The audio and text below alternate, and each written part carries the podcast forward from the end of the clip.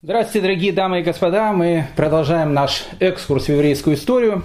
Однажды один из самых необычных и самобытных мудрецов и учителей хасидизма Раби Нахман из Брасова сказал такую фразу. Бывает так, что иногда человек задает вопрос и пытается найти на него ответ. И в то же самое время, а может не в то же самое время, может спустя десятилетия, и может быть совершенно другой части мира – совершенно другой человек тоже задает вопрос и тоже пытается на него найти ответ. Сам того не осознавая, что в его вопросе и есть ответ на вопрос первого спрашивающего. В мировой истории, дорогие мои друзья, не бывает случайностей. За всеми случайностями просматривают закономерность, а за каждой закономерностью видна рука того, кто управляет всей этой историей. В одно и то же время в совершенно разных странах живут, казалось бы, три совершенно разных человека, каждый из которых задает вопрос и пытается найти на него ответ, осознавая или не осознавая того, что в их вопросах и будет ответ на вопрос каждого из них. Один из них родился в далеком Марокко в 1696 году. Его звали Рафхайм бен Мойша Атар, который входит в еврейскую историю под именем Урахайма Кадош. Второй родился в далекой Восточной Европе на границе Карпатских гор. Его звали Исраэль бен Илиезер, который входит в еврейскую историю под именем Балшемтов. Он родился в 1698 году. И самый младший из них родился в романтической далекой Падуе в 1707 году. Это был Раф Мойша Хаем Луцата, который входит в еврейскую историю под именем Рамхаль, о котором мы с вами говорили все предыдущих три урока. Так вот, каждый из них, осознавая или не осознавая того, повлиял на каждого из, из этой необычной троицы, и их учение – и их взгляд на мир, они изменили всю еврейскую историю. Потому что после этого периода времени, когда возникает хасидизм, когда Раф Муишхайм Луцата пишет свой бессмертный труд Меселат и Шарим и так дальше, еврейская история, она уже будет идти в совершенно другом направлении. Итак, дорогие мои э, друзья, э, садитесь поудобнее. Нам сегодня предстоит э, головокружительные э, путешествия. Я понимаю, что сейчас самолеты не летают.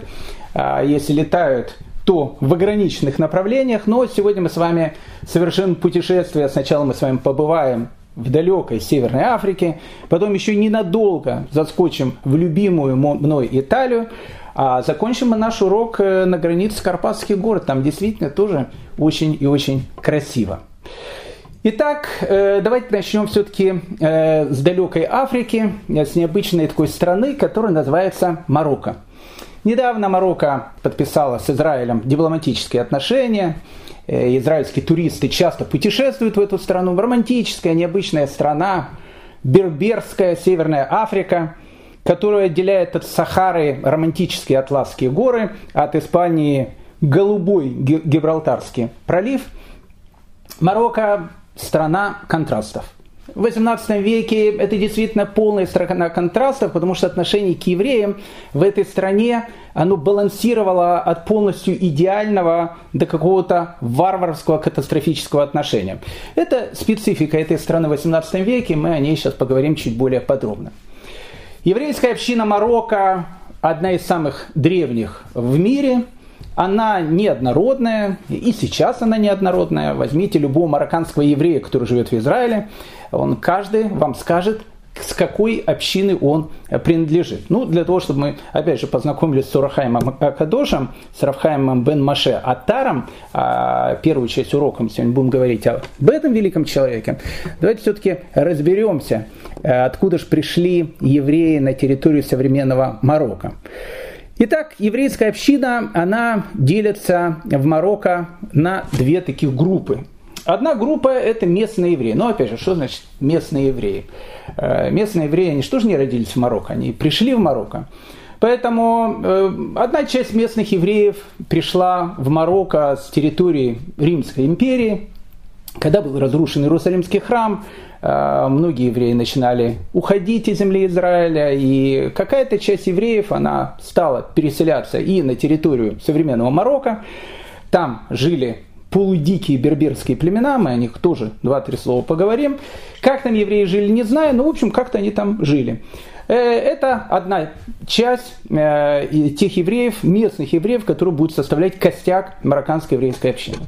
Вторая часть марокканской еврейской общины, она тоже имеет европейское происхождение, она происходит из Испании – Дело в том, что когда Испания была еще частью Римской империи в свое время, там какая-то жила группа евреев, кстати, богатых очень евреев. Испания, мы с вами говорили в свое время, э, это была такая часть Римской империи, которая была, ну не знаю, такая израильская Кесария, э, Герцлия, э, российская такая Рублевка, я не знаю еще какие места есть в каких странах мира такие элитные, там где живут элитные такие товарищи. Э, там жили богатые такие евреи, у них были плантации, э, такие пасторальные пейзажи и так дальше.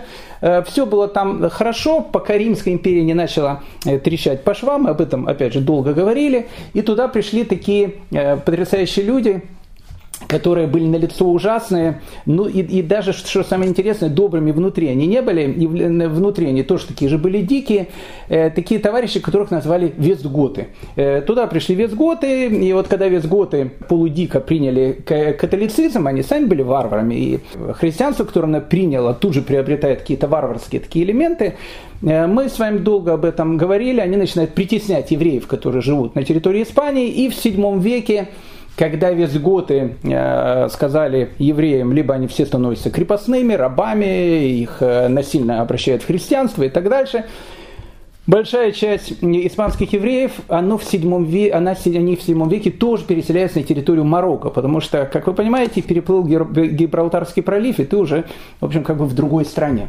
Поэтому это вторая часть евреев, которые будут называться местными евреями. Третья часть местных евреев – это берберы. Э, берберы. Мало кто об этом знает, а может быть много об этом кто знает, что на территории современного Марокко в VII веке существовало большое еврейское государство.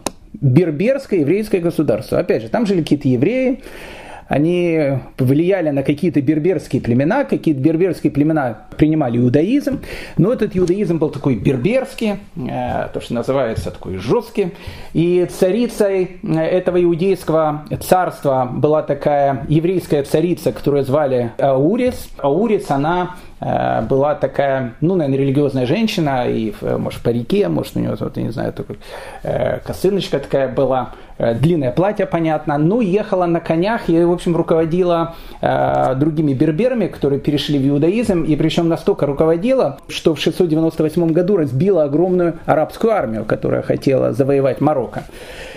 Но э, Аурес, она недолго просуществовала вместе со своим царством, потому что спустя пять лет, в 703 году, туда все-таки вошли арабы, и Марокко стала э, мусульманской страной, берберы приняли ислам, и, в общем, как бы этот ислам был, опять же, э, такой вот берберский, э, берберского варианта. Поэтому все аль-Каиды э, средних веков и, и исламские государства, запрещенные во многих государствах, они, как правило, переходили, приходили из Марокко, потому что, опять же, берберы люди очень такие вспыльчивые, иногда фанатичные. Это будет очень влиять, опять же, и на еврейскую общину Марокко. Но, опять же, ушли далеко. Так вот, э, третья часть, которая составляет местное еврейство, это берберы, которые перешли в иудаизм, которые стали частью еврейской общины. И вот, э, вот это вот как бы то, что называется местная еврейская община. Вторая часть еврейской общины – она приехала в Марокко э, после 1392 года, она уже приехала из Испании, когда происходит изгнание евреев из Испании, и э, большая часть евреев, она переселяется в Марокко, мы долго об этом говорили, с какими трудами, с какими мучениями они переселяются в этот Фес и другие города Марокко. Э, но через какое-то время, ведь кто туда переселяется? Туда переселяется, э, ну, как бы, европейская интеллигенция. Она и жила тогда в, в Испании. Поэтому через какое-то время э, их уровень знаний, их уровень мудрости во всех отношениях, он, конечно, становится доминирующим, и через буквально некоторое время, уже в 16 веке, доминирующая часть марокканского еврейства, это, безусловно, община, которая состоит из сефарских евреев, которые перешли в Марокко после 1492 года. Поэтому еврейская община Марокко, еще раз, она такая двухслойная. С одной стороны, это сефарды, которые пришли из Испании после изгнания.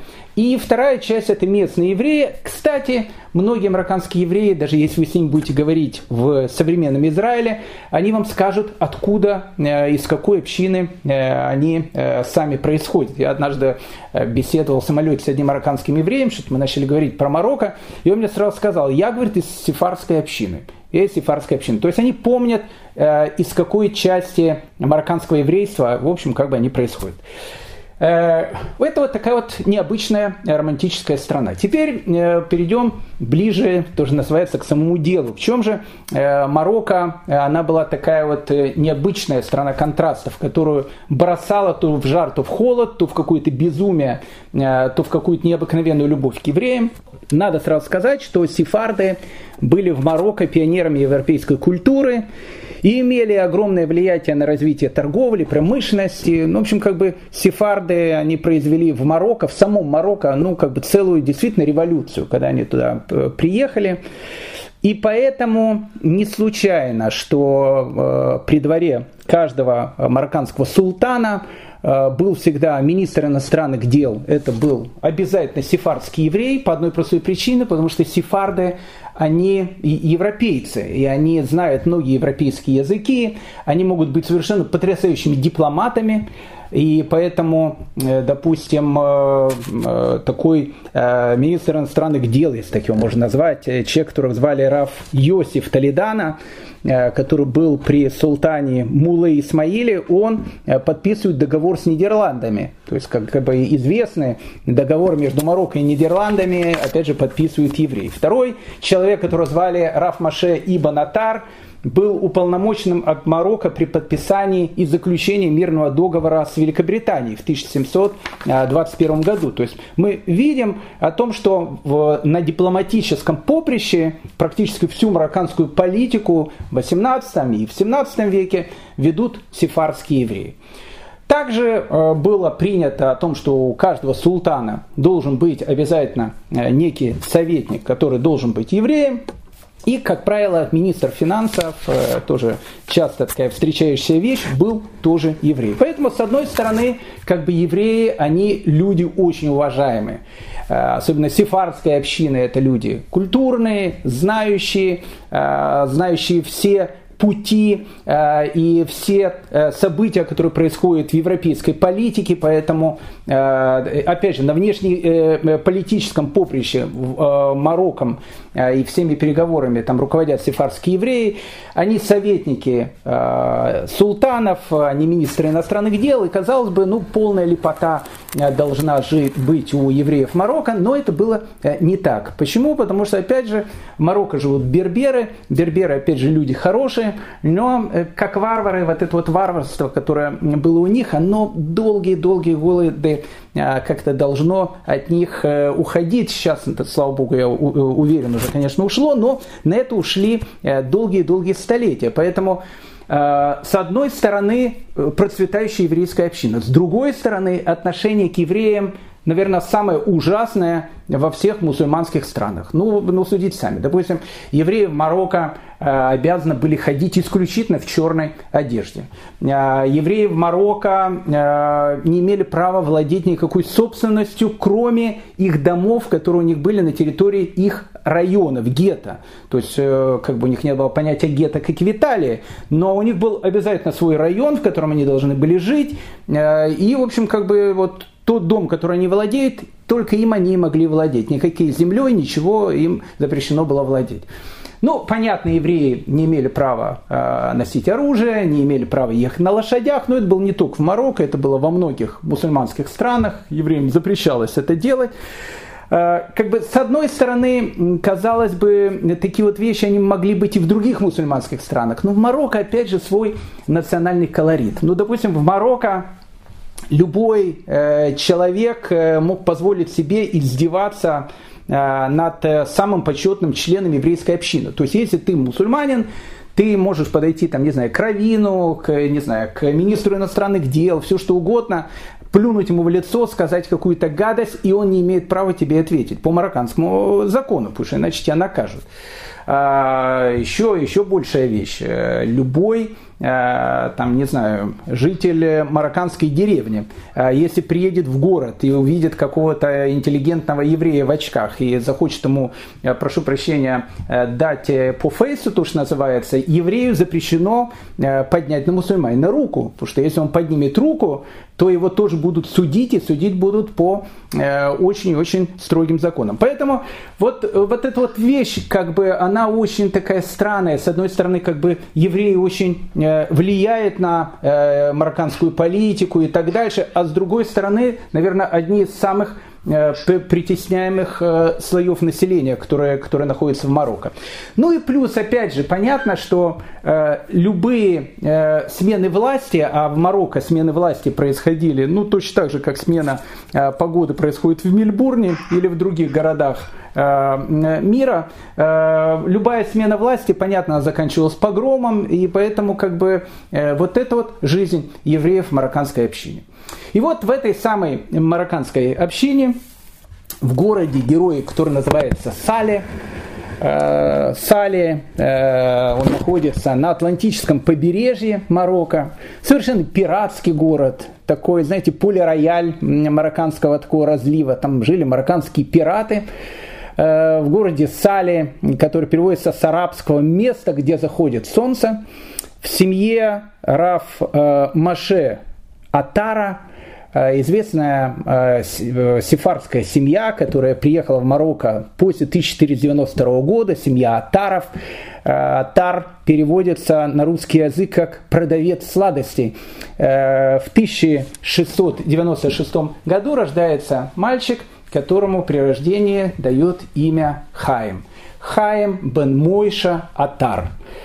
А, интересно, э, город Сали переводится с арабского «место, где заходит солнце». Атар переводится как продавец специй. И это действительно очень-очень символично. В еврейской истории все очень символично. В месте, где действительно заходит солнце, в месте, где полная такая темнота, разбой, пираты и так дальше, рождается мальчик, учение которого, аромат учения которого потом проникнет на весь мир и повлияет не только на еврейский народ, повлияет на вообще всю историю в дальнейшем.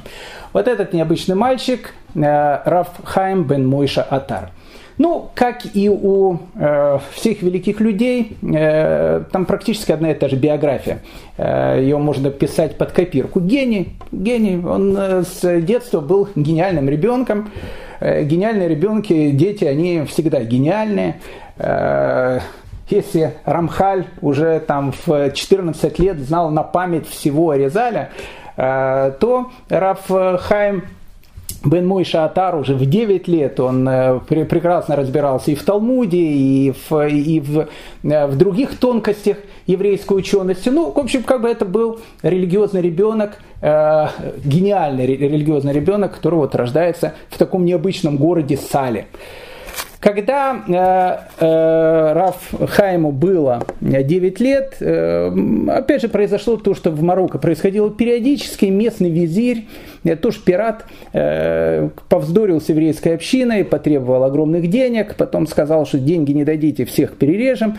Ну и, в общем, как бы, ну это обычная вещь была в Марокко. И э, семья, она удаляется в город Мекнес, где живут определенное долгое время. Когда Рафхайму было лет 14, в те времена женились очень-очень мало. Он женится на своей двоюродной сестре, которую звали Фатсиния. Интересно, э, что у э, молодой семьи в течение 10 лет не рождается ребенок. И э, Рафхайм Атар берет себе вторую жену, э, Эстер Бибас. И поэтому у Рафхайма э, у него было две жены. Э, Фасиния и вторая жена Эстер, Биб, э, Эстер Бибас. Очень интересная вещь. Дело в том, что э, ашкенадские евреи, они э, приняли постановление раби Гершама еще в X веке, который запрещал ашкенадским евреям полигамию. Поэтому у ашкенадского еврея запрещено было брать вторую жену. А вот у сефардских евреев этот закон не был принят, поэтому, в принципе, можно было брать вторую жену, но, опять же, когда можно было брать вторую жену. Это не в смысле того, что э, одна жена надоела, э, пошел погулять, э, почему бы еще не жениться на второй, потом на третьей, на пятой и так дальше. Нет. Севарские евреи не могли брать, опять же, вторую жену с разрешения первой, только в том случае, когда семья была бездетной. И поэтому, если первая жена была не против того, чтобы муж взял вторую жену, у сефарских евреев был такой обычай, причем э, это был нечастый обычай, но вплоть до недавнего времени. Только когда уже сефарские евреи стали приезжать в Израиль современно, вот 1948 год, э, и по израильскому закону, как вы понимаете, полигамия, она запрещена с точки зрения закона, и, э, и, и сефарские мудрецы, они уже тоже приняли такое постановление, то есть и у сефардов сейчас тоже уже нету полигамии. Но в те времена, в 18 веке, это была вещь, редкая вещь, но она была. Так что э, Раф э, Хаим Атар, у него две жены, его двоюродная сестра Фатсиния и Эстер Бибас, которая, кстати, похоронена рядом с ним на Масленичной горе, но об этом мы поговорим чуть позже. Через некоторое время Раф Хаим Атар возвращается в свой родной город Сали – Занимается он ювелирным бизнесом, э, причем занимается совершенно так вот потрясающе. Э, он был, э, ну, вот у него были все способности для того, чтобы стать миллионером. То есть он, так как человек был гениальный, очень умный, он, наверное, мог совершенно потрясающе вести бизнес, и он, он продавал драгоценные камни. Но так как Рафхай Матар все время, которое у него было, изучал и тратил на изучение Торы, он занимался работой ровно столько, сколько ему должно было хватить на прожиточный минимум в течение месяца или в течение дня.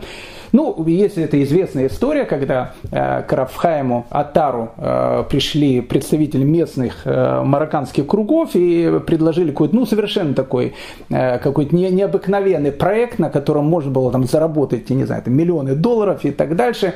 И Рафхайм Атар я прошу прощения, в этом месяце я уже не работаю. Я вот все, что мне нужно, я все заработал. А все остальное время он тратил на изучение Тора. Это был вот, вот такой вот человек. Э, э, он открывает Ешиву в Сале, потом в Фесе, где он, где он жил. Равхай Матар – это в первую очередь э, великий знаток тайного еврейского учения, еврейский великий знаток Кабалы.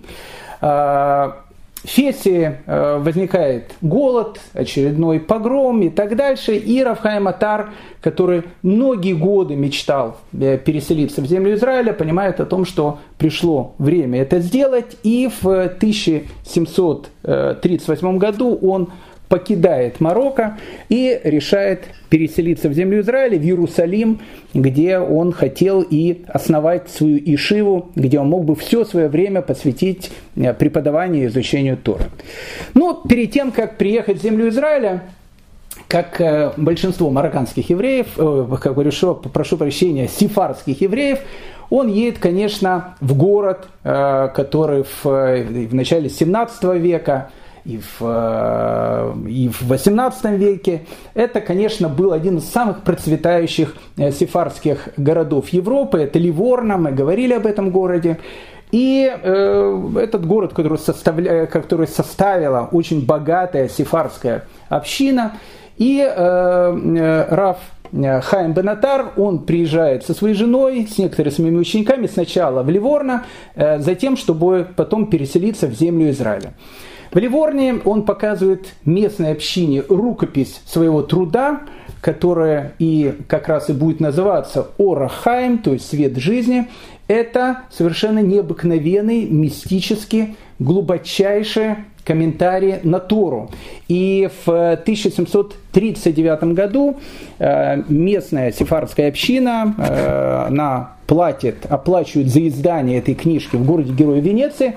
И вот э, как бы в 1739 году книга Орахаем, она видит свет. И вот тут вот опять совпадение. Помните, о чем мы говорили, что в еврейской истории не бывает совпадений. За всеми совпадениями есть какая-то закономерность, за каждой закономерностью вы сами знаете, что есть.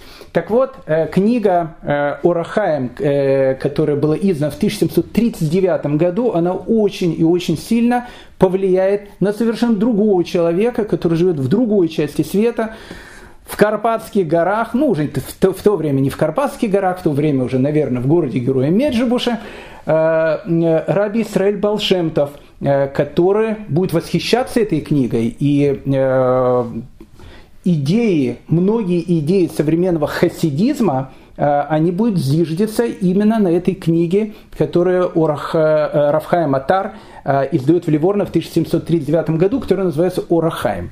Ну, сам Раф Хайм бен Мойша Атар в еврейской истории редко так называется. Его в еврейской истории таки называют Орахайм.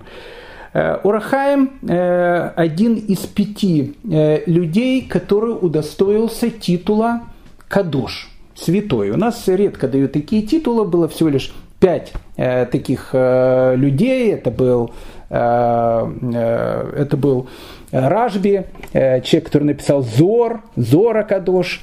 Э, это был э, Э, это был Раф Ешиягу Горовец, который написал книгу Шлейлу Хотабрит, главный раввин Праги, который жил там в 17 веке, потом жил он в земле Израиля, который называется Шла Кадош, э, Аризаль, который называют тоже Акадош, Альших, один из современников Аризаля, который тоже живет в э, Цфате тоже Кадош. И вот наш Урахаем, он тоже удостоился именно этого титула. Итак, в 1739 году, когда э, издается, опять же, книга Раф э, Хаима Атара, Орахаем, и опять же, впоследствии этого равина так и называют, Орахаем, Орахаем Акадош, он решает о том, что он не собирается оставаться в Ливорно, хотя Ливорно, ливорнская община готова была ему построить дворец, все что угодно, чтобы только он остался в этом городе, он скажет, что нет, я еду в землю Израиля. И тогда еврейская община Ливорна, очень богатая еврейская община, предложила ему совершенно потрясающую идею. А, они говорят, смотрите, уважаемый Урахаем, вы сейчас едете в Иерусалим, а давайте мы э, будем финансировать, вы откроете там Ешиву, и мы в эту Ешиву будем отправлять своих детей, чтобы они учились вот у вас в Иерусалимской Ешиве. И со временем э, давайте мы сделаем так, что эта Ешива будет неким таким еврейским духовным центром в Иерусалиме. Ну, понятно, таких идей, это, наверное, и была и мечта Урахайма также. Э, конечно, он ее полностью принимает, и Урахаем собирается ехать в землю Израиля, чтобы в Иерусалиме открыть Ешиву, которая станет таким неким мировым духовным центром, э, который собирается оплачивать и финансировать богатая община Ливорна. 1 ава 1741 года он садится на корабль. Орхайм, его жена, было в общей сложности с его учениками около 30 человек. Сначала они приехали в Александрию и перед Рошашаной 1741 года они приезжают в город-герой Ака.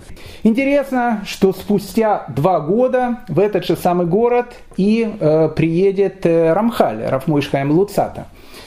Э, казалось бы, по приезде в Ака э, Орхайм не собирался там, безусловно, оставаться, он хотел ехать в город Иерусалим, но в городе Иерусалиме, опять же, было то, что в те времена случалось, ну, периодически, а периодически в Европе это случалось очень часто, а в земле Израиля это случалось еще более чаще – эпидемия. Там была очень-очень сильная эпидемия чумы, которая выкосила почти что все население Иерусалима, поэтому еврейская община, которая была в Иерусалиме, она из Иерусалима тоже практически вся убежала, и поэтому э, по приезде э, в Ака он уже Роша Шана, Новый год празднует именно там, и он понимает, что в Иерусалим он сейчас не приедет, потому что туда просто невозможно ехать из-за эпидемии чумы.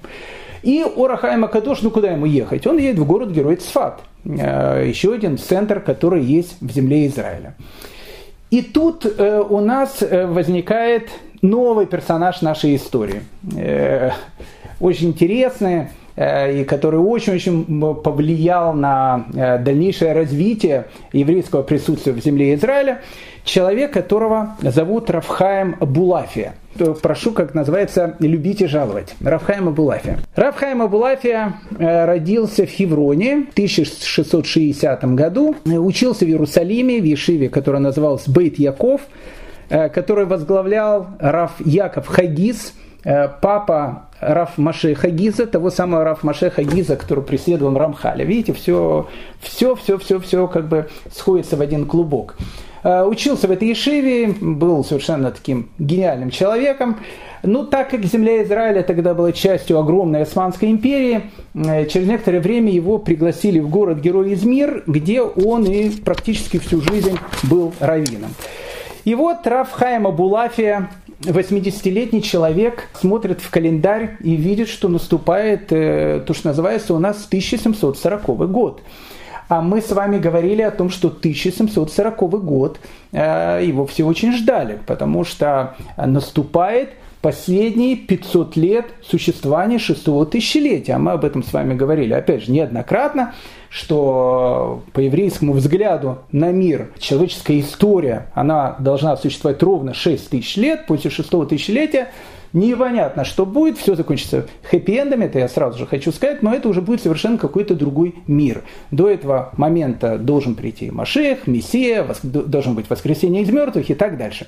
Так вот, ну, мы опять же об этом говорили, поэтому 1740 год, вот эта вот та грань, которая называлась у каббалистов, не только у каббалистов, э, началом рассвета шестого тысячелетия. Мы с вами говорили, что шестое тысячелетие по еврейскому календарю началось в 1240 году.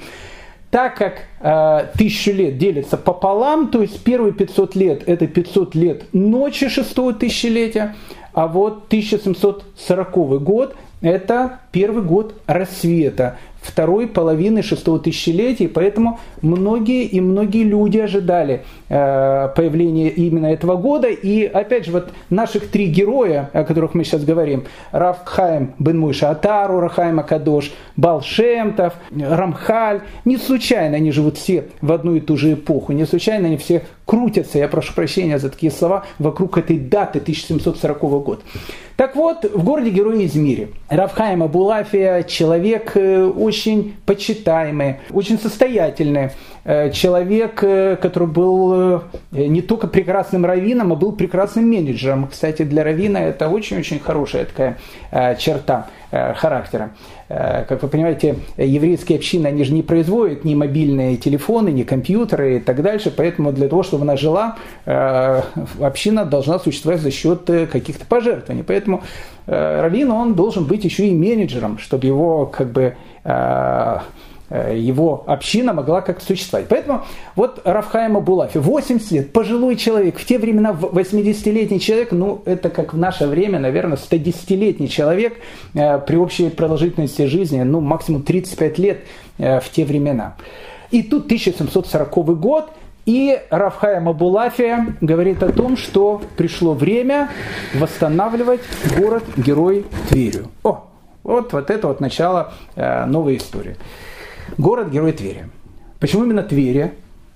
Потому что Тверия имеет тоже очень, э, скажем так, мистическое значение, ну даже не мистическое, э, реалистическое мистическое значение для еврейской истории. Дело в том, что когда был разрушен Иерусалим окончательно уже в 135 э, году, после подавления восстания Баркоба, когда там уже был город Эля Капитолина, и там на долгих почти что 600 лет и забыли, даже не 600 лет, 400 лет, забыли название. Иерусалим, назывался он Эля Капитолина и так дальше.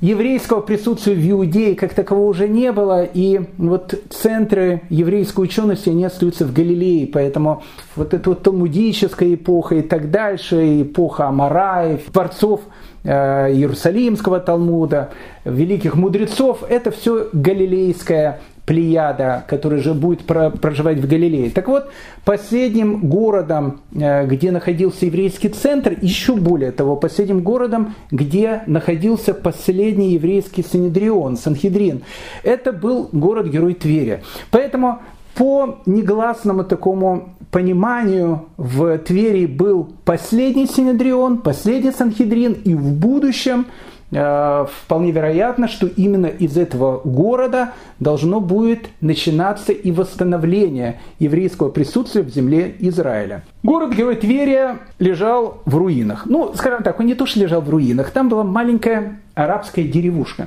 Ну, не то, что деревушка. Деревушки бывают разные, как вы знаете, черные, белые, красные. Одна деревушка бывает более богатая, другая бывает более бедной. Э, в Твери это была деревушка, в которой находилось несколько арабских лачуг, э, на берегу совершенно потрясающего озера Кенерит, ну не было там ничего, одним словом. В XVI веке идею возобновить Тверью, она была у Рафьоси Наси и его мамы Дони Граци Мендес. Кто слушает урок нашей истории, пожалуйста, посмотрите, э, не помню, какая по счету там лекция. Дона Грация Мендес, у нас три или четыре урока ей посвящено. Она хотела возобновить еврейскую общину э, в городе-герое Твери.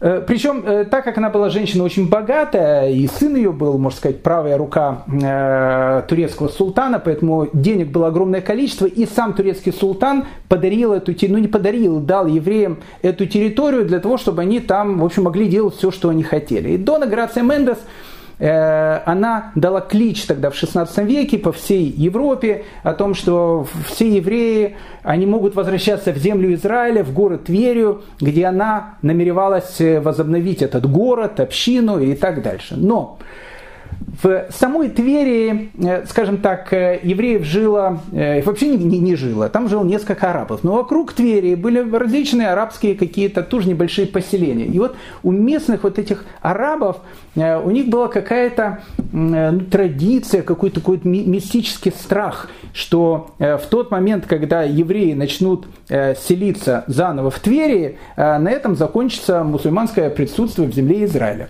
И вот, ну, вот такой, такой, не знаю, страх какой-то был. Город разрушенный был, восстанавливать его нельзя было и так дальше. Поэтому Хотя деньги были большие в XVI веке и пытались возобновить общину, и даже были то, те, кто туда приезжали, но ничего не получилось, и э, Тверия к XVIII веку, к 1740 году оставалась э, такой вот, ну, совершенно дикой, заброшенной деревней, в которой вообще никого не было. То есть не, не, было только несколько домов. Ну, тут 1740 год.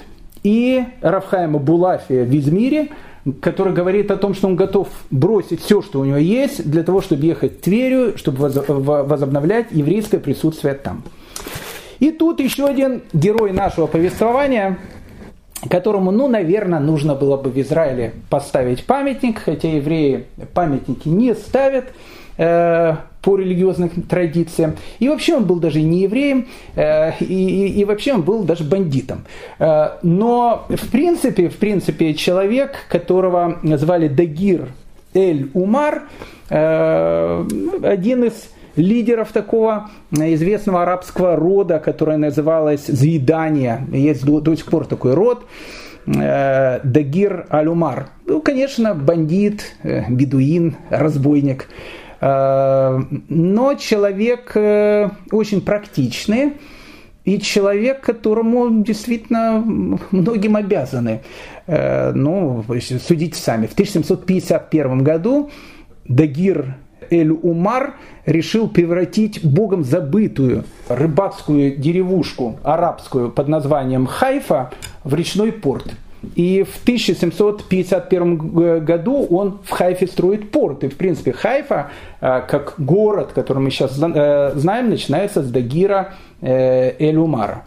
В 1750 году Дагир Ибн Умар э, делает свои резиденции в городе Героя Ака. Это через три года после смерти Рамхаля.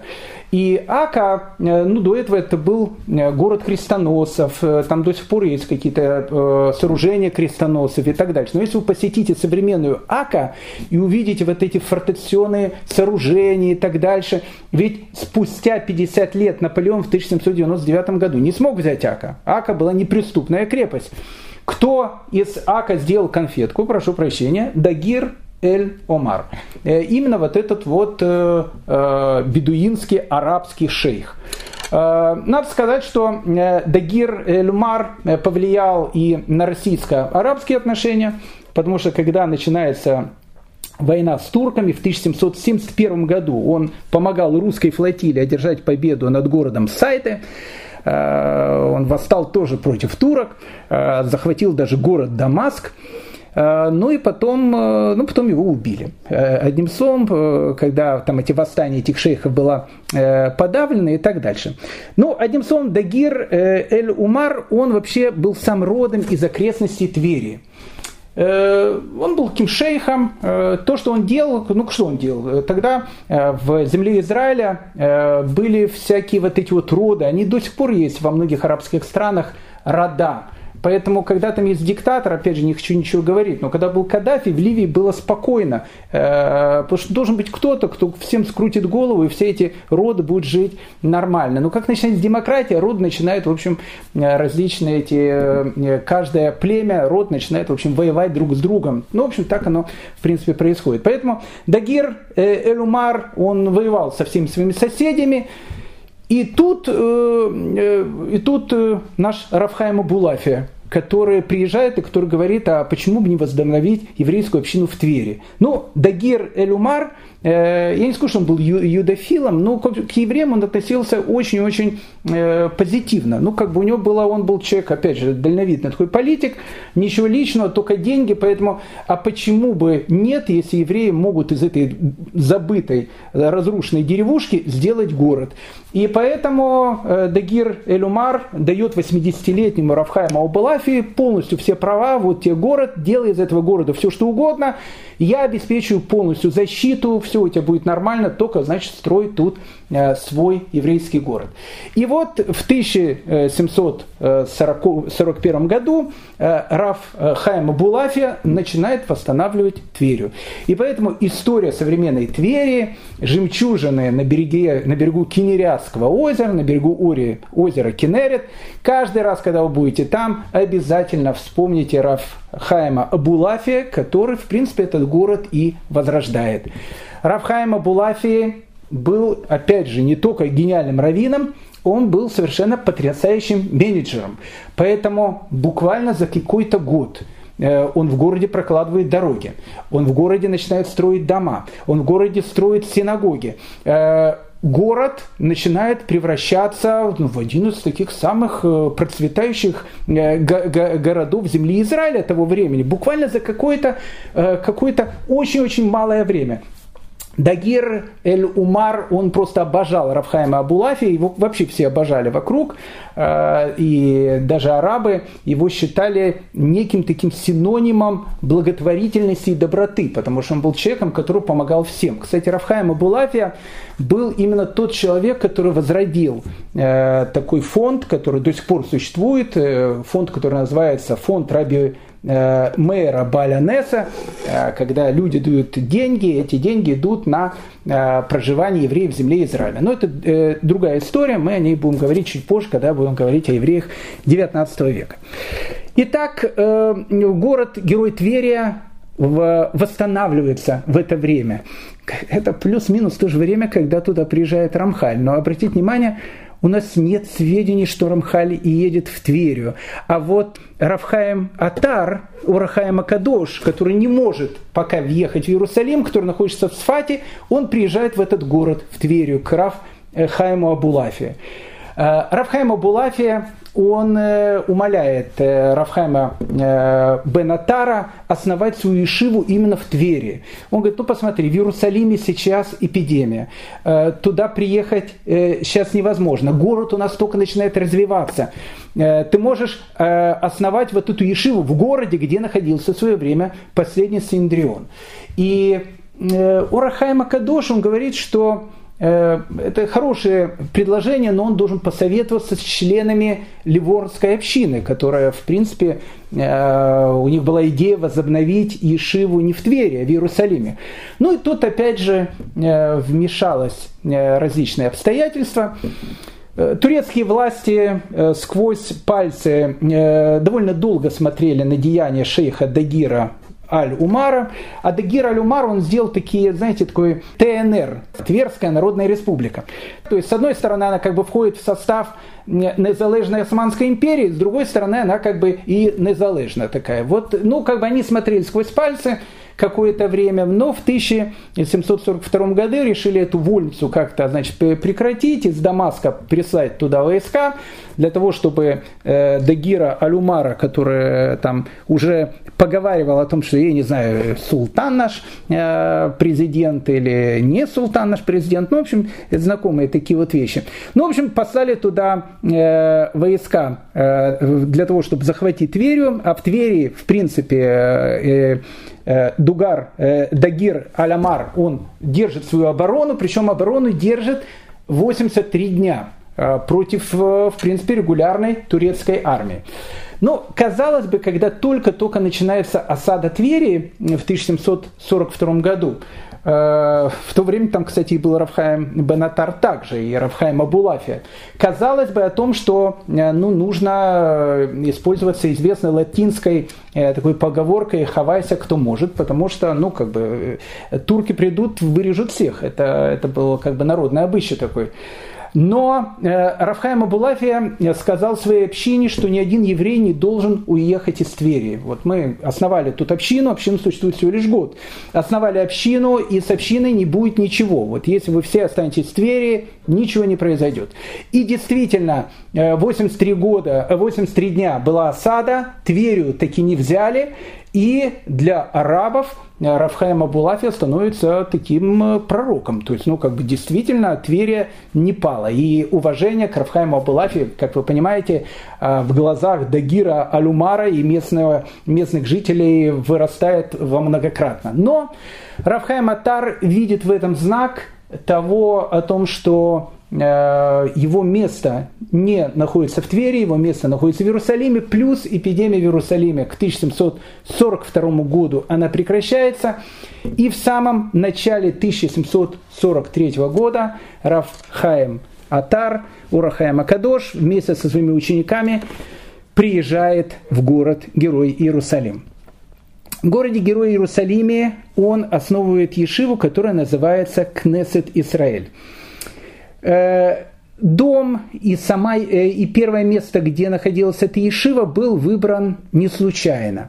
Э, с одной стороны, это был дом друга Рафхайма Атара, которого звали Раф Эммануэля Рики, но с другой стороны, это был необычный дом, это был дом, где еще в XVI веке родился великий Аризаль, один из величайших столпов Кабалы, Рафиска Клури Ашкинази. Он родился в этом доме, и не случайно Урахаема Кадош именно в этом доме э, именно поселился и открывает первое место своей ешивы Кнессет Исраэль. Интересно, что когда э, весь еврейский квартал, практически весь еврейский квартал был разрушен после тысячи 948 года, когда туда зашли иорданские войска, они практически все разрушили. Поэтому, когда вы входите в старый город Иерусалима, э, вы видите, вот вы входите через Явские ворота, видите там, не знаю, э, армянский квартал, он такой же, как и был, там, не знаю, в Средневековье, там, мусульманский квартал, он э, плюс-минус такой же тоже, как был там в средние века. А когда вы входите в еврейский квартал, он практически весь новый. И это не случайно, потому что все было разрушено. Его начали восстанавливать только после 1967 года, после шестидневной войны. Так вот, один из немногих домов, которые э, находятся на территории еврейского квартала и который сохранился, это как раз именно этот дом. Э, дом, где в свое время родился Аризаль, дом, где э, меньше чем год прожил сам Рафхай Матар, Урахай Макадуш, и где первоначально находился его это известный Ишива Кнессет Исраэль. Рафхай Матар кроме э, Ешивы Кнессет Исраэль, открывает еще э, специальную такую тайную каббалистическую Ешиву, где он обучает секретам Кабалы. Но э, Рафхайм Атар прожил в Иерусалиме недолго, чуть менее года, и 15 тому же, тому за 1700 1943 года Рафхайм Атар умирает. Кстати, э, тут вот начинается вот эта вот спекуляция, вопросы, потому что э, Рамхаль, он приехал в землю Израиля в конце мая, и, казалось бы, у них было полгода э, для того, чтобы вот эти два великих человека могли встретиться. Но спекуляций много, доказательств ни одного, и, скорее всего, они так и не встретились. В Ешиве Раф Хайма Атара, Ора Хайма Кадоша будет учиться 18-летний гений Равхаим Йосиф Давид Азулай, э, который войдет в историю под именем Хида, Хида. Он будет один из лидеров сефардского еврейства во второй половине 18 века. О нем мы поговорим чуть позже. Но тут буквально еще 2-3 слова э, еще о Равхайме Атаре.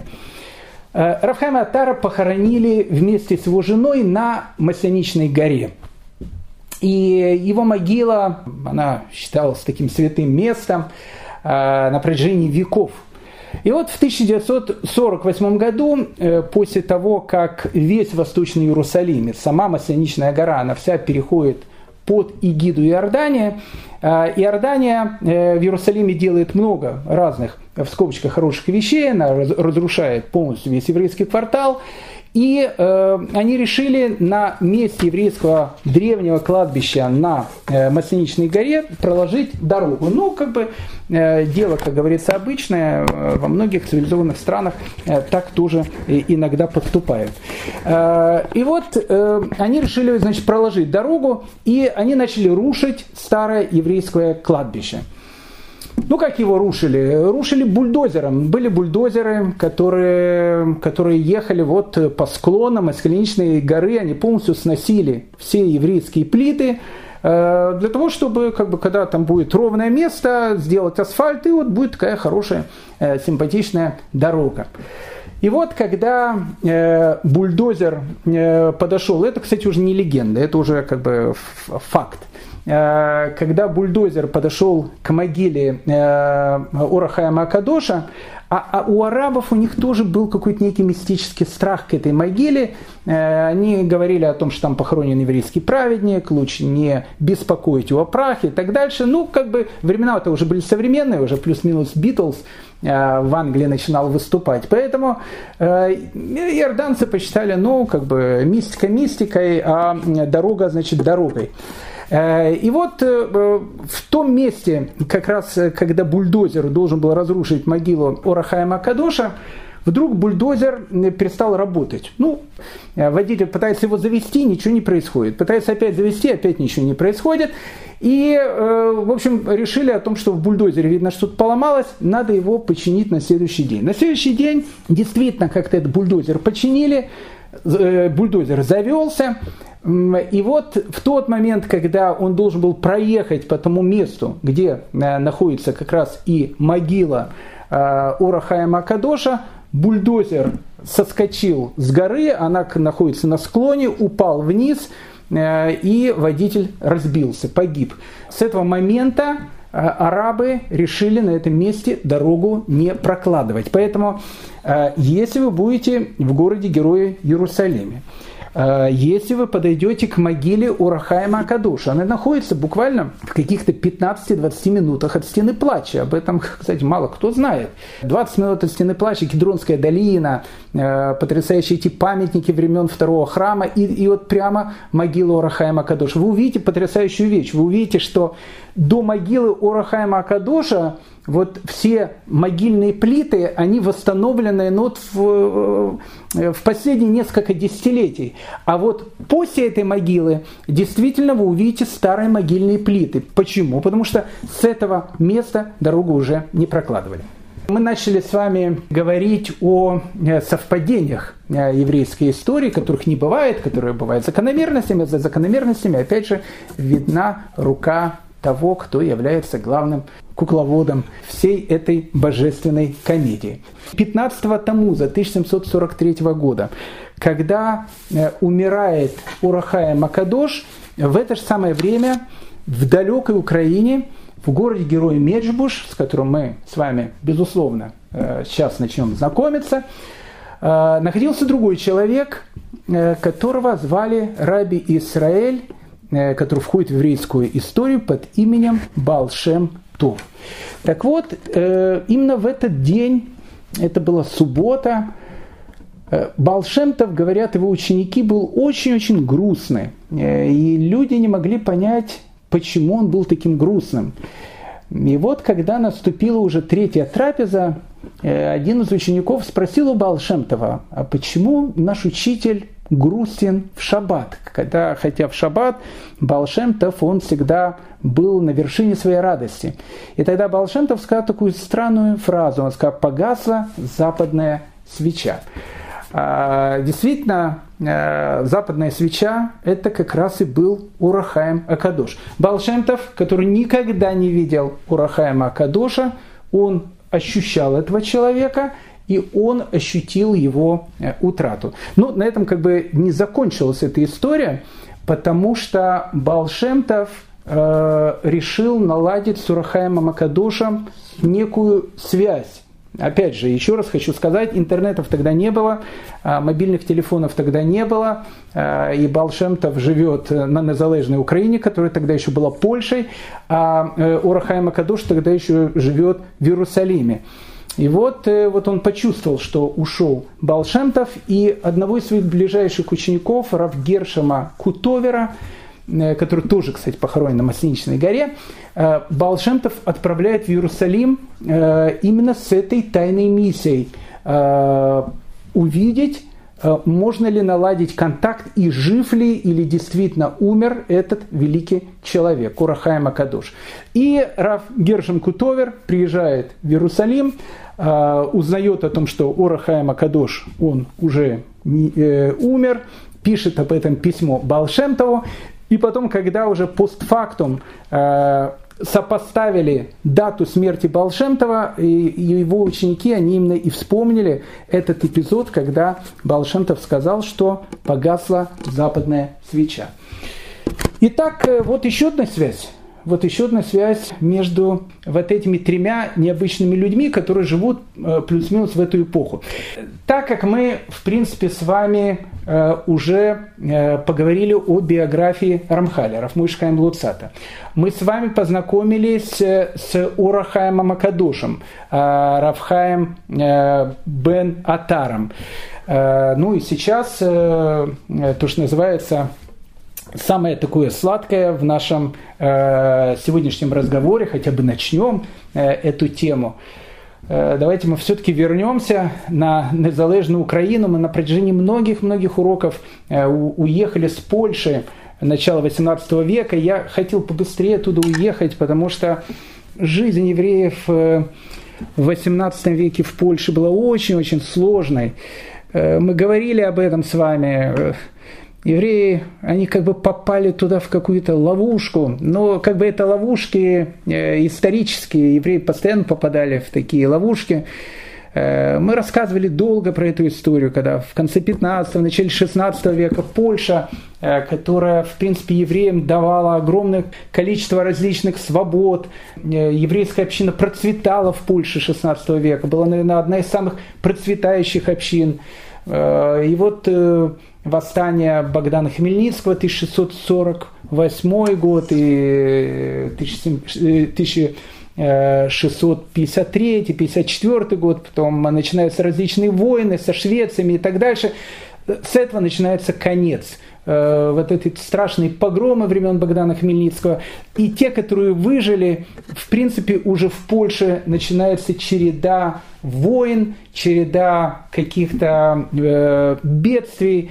Э, и на, на этом, кстати, э, ну, как бы на этой почве Э, в Польше, в которой антисемитизм он э, появился позже, чем в других странах Европы, по одной простой причине, потому что они католицизм как бы приняли позже. Э, поэтому это, знаете, как ветрянка, как болезнь. Если в детстве переболеть, то во взрослом возрасте она не будет так, такие страшные последствия. Поэтому многие европейские страны к 18 веку уже переболели этой болезнью. Ну, как бы они, опять же, были, наверное, антисемитами и так дальше, но это не был тот среди средневековый фонетичный католический антисемитизм. А вот в Польше 18 век эти череда и погромов, и ритуальных наветов, и, в общем, 17 век, 18 век в Польше – это очень-очень такая трагическая часть еврейской истории, но надо отдать должное, что к этому моменту практически большая часть еврейского населения мира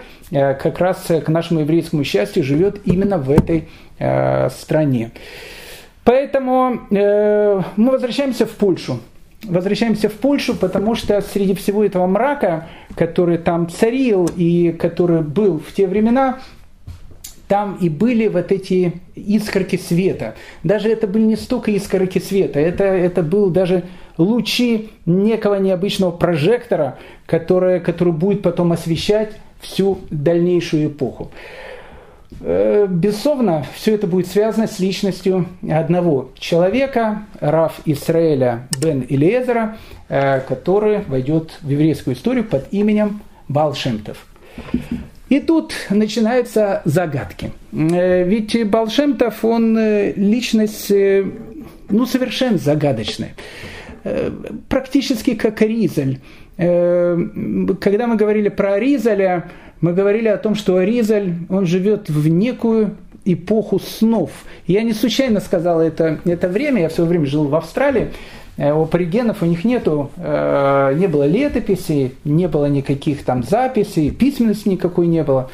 И поэтому древние времена они назвали таким потрясающим временем, dream time, то есть такое время снов, э, время, которое было когда-то очень-очень давно. Так вот, Э, когда мы говорили о Цфате 16 века, когда там жил Аризаль, э, мы говорили о том, что это было время dream time, это было вот время снов, когда, э, когда вот действительность, она была как-то переплетена с легендой, с мистикой, и уже, и уже было непонятно, где начинается одно и где заканчивается другое. Э, и вот тут э, в XVIII веке, всю первую э, половину XVIII века, этот Dream Time, он приходит на одну какую-то определенную часть земной суши, которая тогда находилась на территории современной Украины, тогда, безусловно, опять же, это была Польша, и она была, будет связана именно с этим человеком. Ведь Балшемтов жил не пять тысяч лет назад, прошу прощения, и Балшемтов даже не жил тысячу лет назад, и Балшемтов даже не жил в XVI веке. Балшемтов жил но относительно недавно. Ведь он же умер в 1760 году. Прошу прощения, к этому моменту Иоганн Себастьян Бах уже умер. Э, ну, то есть, как бы, и Исхак Ньютон к этому времени умер. Ну, как бы, ну, это 1760 год, уже родился Жан-Жак Руссо, прошу прощения, э, что э, такие имена вместе с Балшемтом и Вольтер – да и Екатерина уже э, как бы вот-вот, и она и императрица Российской империи, да еще не да, еще и, э, немного, да и Крым будет э, частью Российской тогда империи. Э, ну, в общем, как бы время, я не скажу, что современное. Да и Михаил Ломоносов уже ушел там давным-давно из своих холмогоров до Петербурга для того, чтобы учиться учености. Казалось бы, ну, вот не так давно все было – но Балшемтову как-то удалось э, сочетать в своей жизни э, вот эту вот dream time, время снов и какую-то реальность. Э, это вот биография э, этого человека.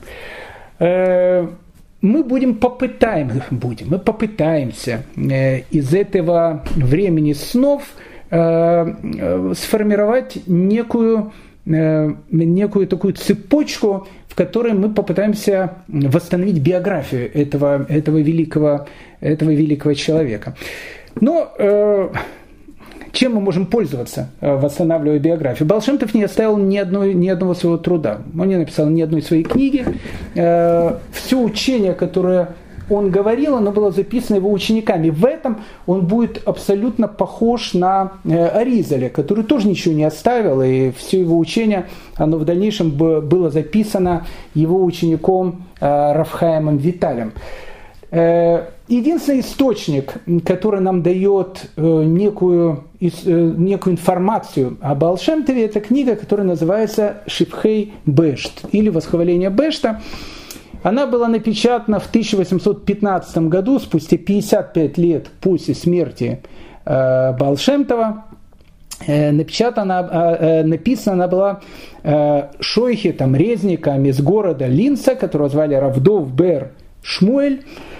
Равдом Бер Шмуэль был зятем личного писа, который записывал за Балшемтовым многие из его вещей, человека, которого звали Раф Александр Шойхет.